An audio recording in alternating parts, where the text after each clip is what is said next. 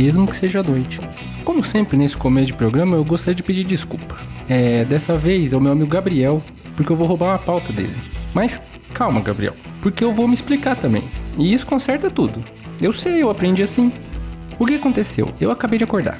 A Nick tá até dormindo ainda, inclusive. Ela tá um pouco brava comigo também, então eu nem vou acordar. Então eu vou fazer isso aqui sozinho. E eu acordei de uma sequência de sonho muito maluca. Eu acho que isso aconteceu porque eu fui dormir muito cedo, eu não tô acostumado a dormir tão cedo assim. Ou porque restaram substâncias estranhas no meu encéfalo, vai saber. Mas aí eu acordei e fui olhar no relógio, meio confuso. Porque eu pensei assim: ah, deve ser quase de manhã já. Porque eu tô sonhando há muito tempo, muitos sonhos. Pelo menos umas 6 horas sonhando. Então agora são tipo umas 5 horas da manhã. Eu assisto aqui uns 4 vídeos aleatórios no limbo do YouTube, depois eu tento dormir mais uma horinha ou duas e levanto. Mas você já deve imaginar onde eu vou chegar, né? É óbvio que o relógio me contava outra história. Só que vocês devem estar imaginando que eu acordei no meio da madrugada, tipo umas duas, três horas da manhã. E não, agora é meia-noite e meia.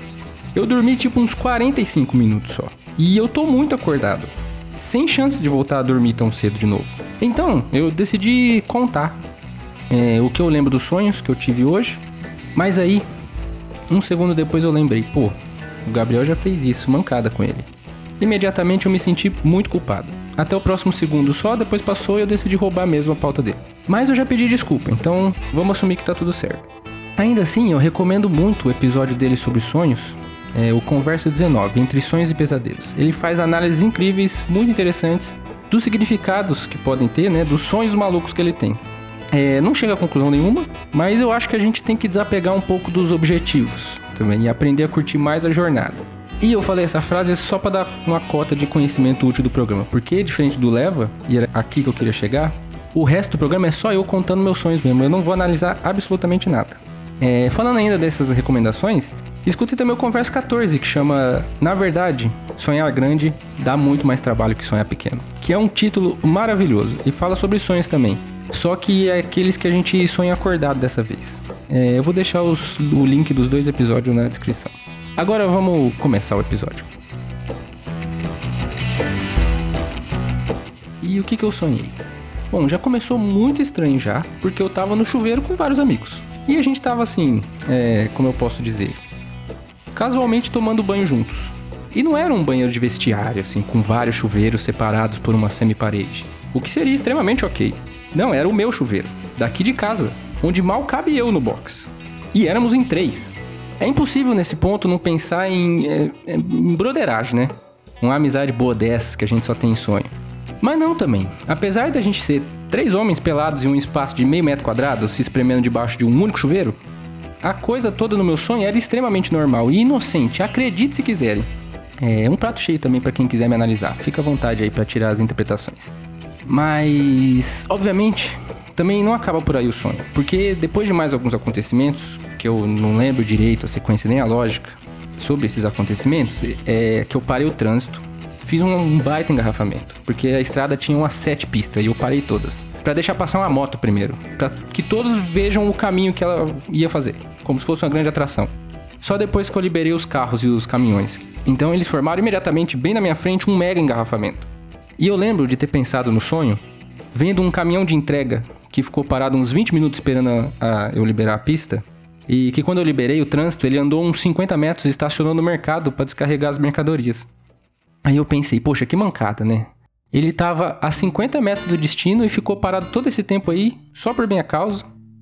Mas enfim, eu não sei se vocês lembram que eu falei agora há pouco, que essa parte dos caminhões que eu contei agora era meio sem lógica nem sequência. Mas que eu queria chegar na parte depois dela. E por quê? Bom, porque tem mais uma cena de chuveiro depois dessa parte. Porque aparentemente eu estava obcecado com chuveiro essa noite. Dessa vez com uma amiga minha. Só que também no mesmo esquema inocente. E agora vocês vão me chamar muito de mentiroso. Que eu tô dizendo isso para não me complicar ou qualquer coisa assim. Mas eu juro também que não é mentira. Mas ela tava de roupa. Eu lembro até a roupa. Era uma blusinha branca, com alguns detalhes de bordado, branco também. E ela tava debaixo do chuveiro, e o chuveiro não molhava ela, nem as roupas. Então eu entrei, Fiquei totalmente pelado, porque assim que a gente toma banho, não sei vocês, eu tomo banho assim. Também de forma extremamente casual. E fui tomar meu banho, enquanto conversava com ela. Também sem maldade, sem estranheza. Aparentemente, no sonho dessa noite, isso era totalmente normal. É, eu não sei vocês, mas meus sonhos são sempre assim. Eles são extremamente malucos, sempre. Eu conheço gente que já me contou que sonha que, tipo, vai pra escola, que vai trabalhar, que é totalmente normal, sabe? Pega o ônibus, espera no ponto, aí dá o sinal para descer, aí assiste aula. E eu acho essas pessoas extraterrestres, porque os meus são sempre muito doidos. É, os mais recorrentes são de mim correndo por ruas de Santo André. Sempre atrasado ou fugindo. Sempre com pressa sempre de noite, sempre nos morros onde eu morava. E é muito recorrente que em certo momento dessa corrida, para correr mais rápido, eu decido correr igual um animal de quatro patas. Porque na minha cabeça é mais eficiente. Então, obviamente, faço isso e começo a correr que nem um animal de quatro patas. Sempre. Esse é o sonho que eu mais tive na minha vida. É, outra coisa também é pular. Sempre muito ágil, sempre fazendo movimentos impossíveis, tipo o Legolas subindo no cavalo. Esse tipo de movimento. Sempre, o tempo todo pulando. Mas voltando aqui pro, pro sonho de hoje. Depois do segundo banho, é, eu entrei num carro, um carro velho. É, era uma Brasília, eu acho. Porque eu não entendo nada de carro também. Mas era quadradão, igual uma Brasília. É, eu sei que quando eu saí desse carro já era um Fusca. Amarelo, bem clarinho. Mas então, nesse trajeto em que a Brasília virou Fusca, é, eu tava mexendo em um tablet. E isso não seria nada interessante se não fosse o fato de que, de alguma forma, esse tablet foi me trazendo aos poucos para um sonho lúcido. É, realmente aos pouquinhos, assim. E, e essa sensação é impossível de explicar, porque não tem linguagem que dê conta disso. Mas, quando eu saí do Fusca Brasília, que eu bati a porta dele, eu sabia que estava sonhando já. E o primeiro ato que eu fiz, quando eu soube que estava sonhando, que foi muito mais um teste final, na verdade, para saber mesmo se eu estava sonhando do que um conhecimento consolidado, foi jogar o tablet e a chave no asfalto. Aí imediatamente eu pensei, bom, agora é certeza que eu tô mesmo sonhando, porque eu nunca faria isso se tivesse acordado. Agora uma pausa aqui do sonho, para eu dar uma explicação da realidade para vocês. Esse tablet existe, é na verdade um computador que eu peguei emprestado da faculdade, porque eu divido o meu com a minha esposa e por conta do EAD, a gente tava com dificuldade de, de, de se organizar na, na, nas aulas e nos trabalhos. Então esse computador ele vira tablet, porque a tela é touch. Ele é do lab para rodar experimentos. É super fino, delicado, vale um rim. E, além de não ser meu, né? Por isso que jogar ele fora, virado de tela, pra uma pedra no asfalto, era um teste supremo para eu ter certeza que eu tava realmente sonhando. Mais o sonho. Aí, de repente, eu sabia que tava sonhando. Isso é meio raro de acontecer, mas também nem tanto assim. Eu já tive vários sonhos lúcidos e geralmente eu uso ele para pular de algum lugar bem alto. É, sempre tem dois finais possíveis. Ou eu acordo, porque quem tem sabe que sonhos lúcidos são muito delicados, ou então eu saio voando. Ou eu me esborracho no chão. Geralmente eu caio e me esborracho mesmo. Mas nesse eu tava andando só. Não tinha um lugar alto pra eu pular. E eu nem pensei nisso, na verdade. Porque tem isso também. Às vezes a gente confunde o sonho lúcido com sonhar que sabe que está sonhando. Que são coisas completamente diferentes. É, é muito fácil confundir, porque quando você sonha que sabe que está sonhando, é, o sonho acerta em dizer pra gente que estamos sonhando. Mas a gente não tem controle nenhum ainda. Ou tem muito pouco, porque no final é só um sonho mesmo, não um sonho lúcido. Esse não, dessa vez era sonho lúcido mesmo, e um dos mais vívidos que eu já sonhei. A quantidade de detalhes que é possível reparar é inacreditável. É coisa de sujeira de calçada, de, de mancha de, de meio fio, pedra na rua, sabe? Ou as folhas das árvores balançando com o vento. Para mim, os sonhos lúcidos são sempre muito detalhados. E eu sempre penso a mesma coisa quando eu me deparo com um sonho lúcido. Eu fico reparando nas coisas e fico pensando, olha como esse sonho é detalhado. É sempre a mesma coisa. Mas voltando aqui. Eu fui então entrando na casa, né, de, de uma tia minha, de outra cidade. Eu ouvia, eu, no fundo, alguém gritando, assim, como uma mulher possuída. Mas eu não ligava, porque eu sabia que era um sonho. E eu provavelmente ia chutar a cara do demônio só pra ver quicando na sala. Mas, Antes de eu conseguir fazer isso, a abertura da porta da casa que ficava no final do corredor, essa casa existe inclusive, é da minha tia mesmo. Mas a abertura da porta foi fechando conforme eu me aproximava. E quando eu cheguei a ponto de entrar, a parede toda era porta, não tinha mais abertura. O que eu fiz então? Já ia chutar a cara do demônio mesmo, chutei a porta para poder entrar. Só que lembra que eu disse que sonhos lúcidos são frágeis? Então, principalmente quando você chuta a parede do seu quarto, porque foi isso que eu fiz. Geralmente o movimento no sonho não é feito de verdade. É, dessa vez foi. E eu chutei a parede com tudo e acordei na hora com dor no pé. Mas não acaba por aí também. Porque depois da dor no pé passar um pouco, eu consegui dormir de novo. Eu queria voltar pro sonho lustro e finalmente fazer alguma coisa legal dessa vez, tipo pular de uma ponte. Obviamente que não é assim que as coisas funcionam, mas eu consegui dormir de novo. Olha aí porque que eu achei que era quase manhã.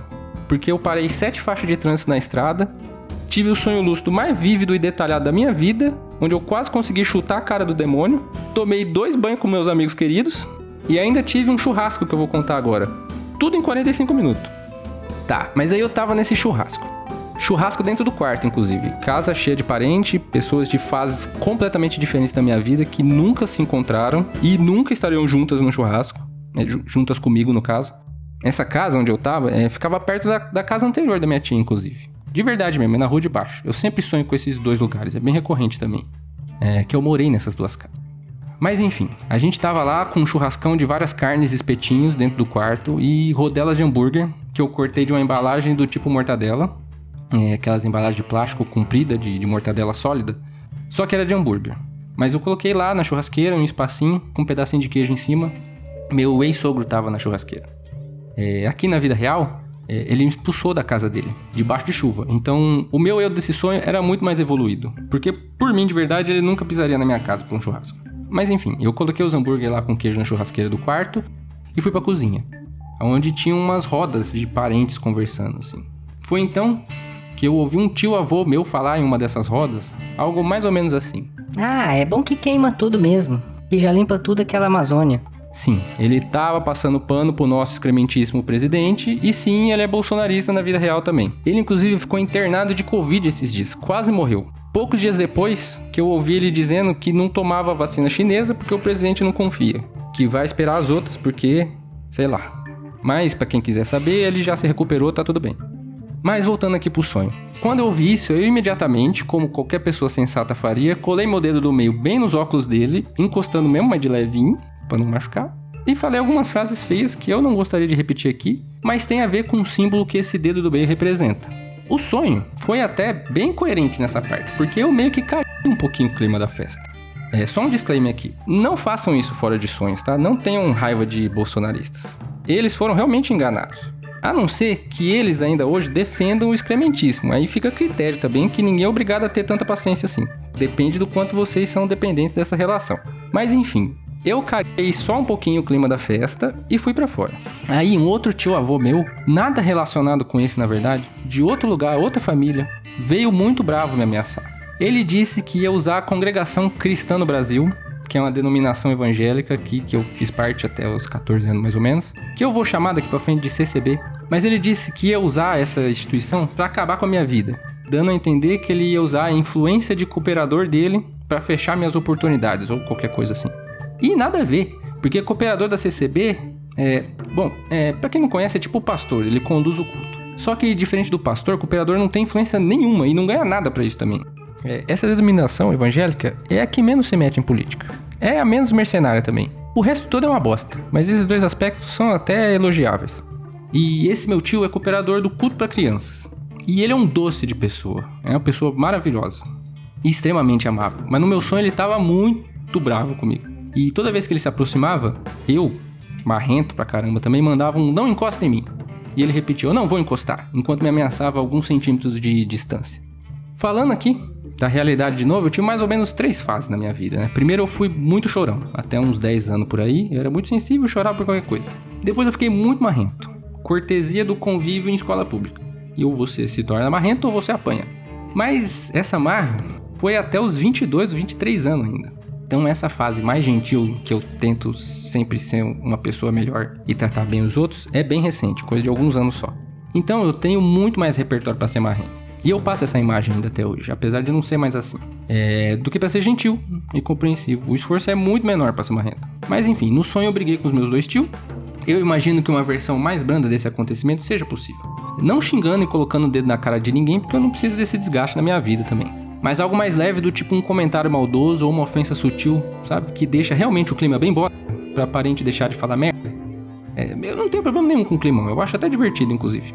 Então eu fiquei ima imaginando que esse sonho não é tão incoerente assim. Porque poderia acontecer. Eu faria algo parecido.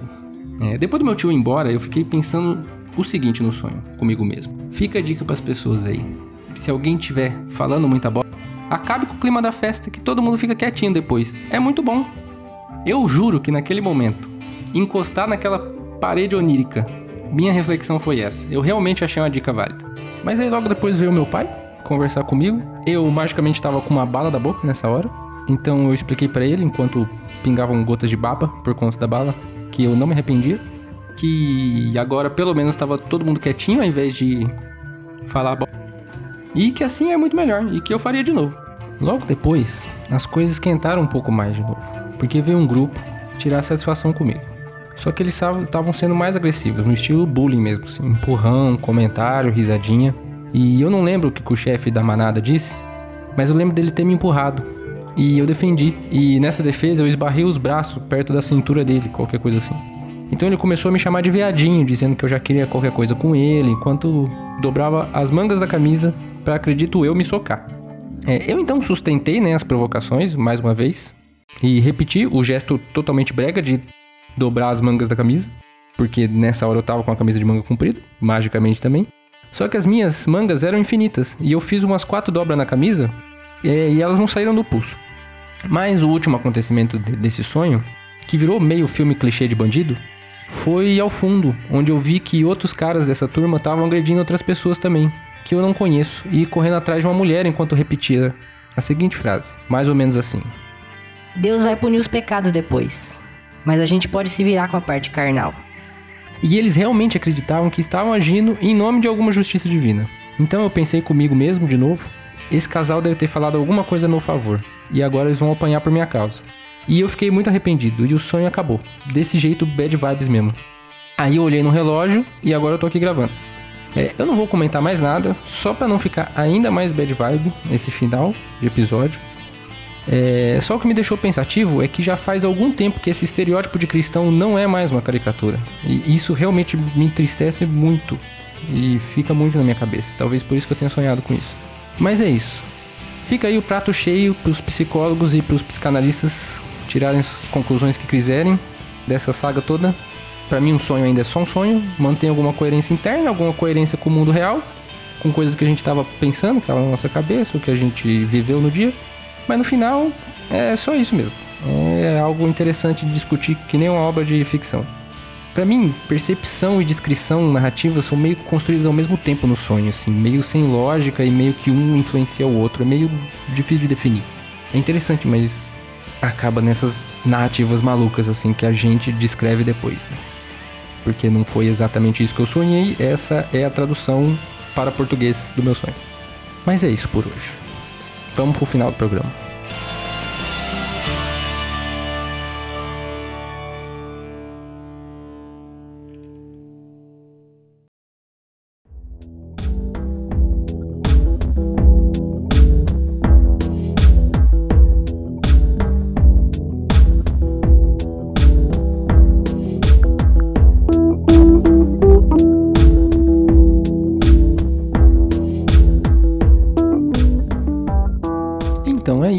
Obrigado a todo mundo que escutou esse episódio. É, eu só queria dividir esses sonhos malucos mesmo com vocês. Também para deixar aqui registrado, antes que eu esqueça todos eles. É, vou fazer esse encerramento curtinho, porque o episódio já ficou muito grande. Então, só vou falar o endereço de e-mail mesmo, que ele é juliodofluxomental.gmail.com. Podem mandar qualquer coisa que quiserem, que eu já fico feliz. Um beijo para todo mundo e tchau!